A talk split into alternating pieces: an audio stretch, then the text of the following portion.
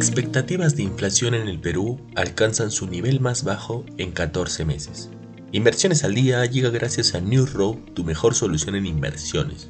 Contáctanos.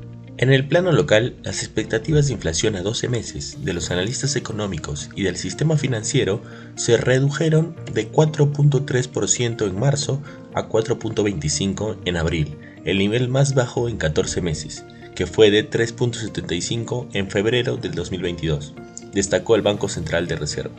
Explicó que en los últimos 21 años las expectativas inflacionarias se han ubicado el 79% de las veces dentro del rango meta de entre 1 y 3%, mientras que las veces que superó el rango lo hizo de forma transitoria y por choques de oferta temporales. Por su parte, el tipo de cambio cotiza en 3.71 soles. En los mercados internacionales, los futuros de los índices bursátiles de Estados Unidos subieron el lunes a la espera de una lectura clave de la inflación durante la semana que será analizada para determinar si los esfuerzos de la Reserva Federal para enfriar los precios se estaban afianzando. Además, las acciones de los bancos regionales extendieron sus ganancias, con PacWest Bancorp saltando un 33% después de que la compañía anunciara un recorte de dividendos trimestrales. Sus pares Western Alliance Bancorp, Comerica Inc., Science Bancorp subieron entre 3.5% y 8.6% respectivamente. La atención durante la semana se centrará en los datos de inflación del Departamento del Trabajo que se publicarán el día miércoles, donde se espera que se muestre que el índice de precios al consumidor probablemente subió un 0.4% en abril.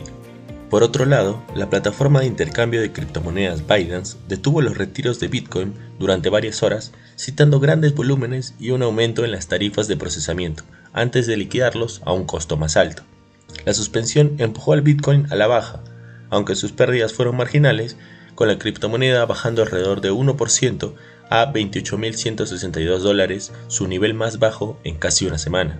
El volumen de operaciones de 24 horas de Binance fue de 6.9 mil millones de dólares según CoinMarketCap.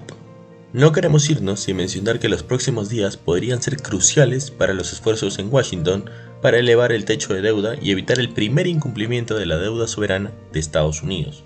El presidente Joe Biden se reunirá el martes con los cuatro principales líderes del Congreso mientras los legisladores intentan romper un estancamiento sobre cómo aumentar el límite de endeudamiento. La secretaria del Tesoro, Janet Yellen advirtió el domingo que se produciría una fuerte recesión económica si el Congreso no actúa en las próximas semanas.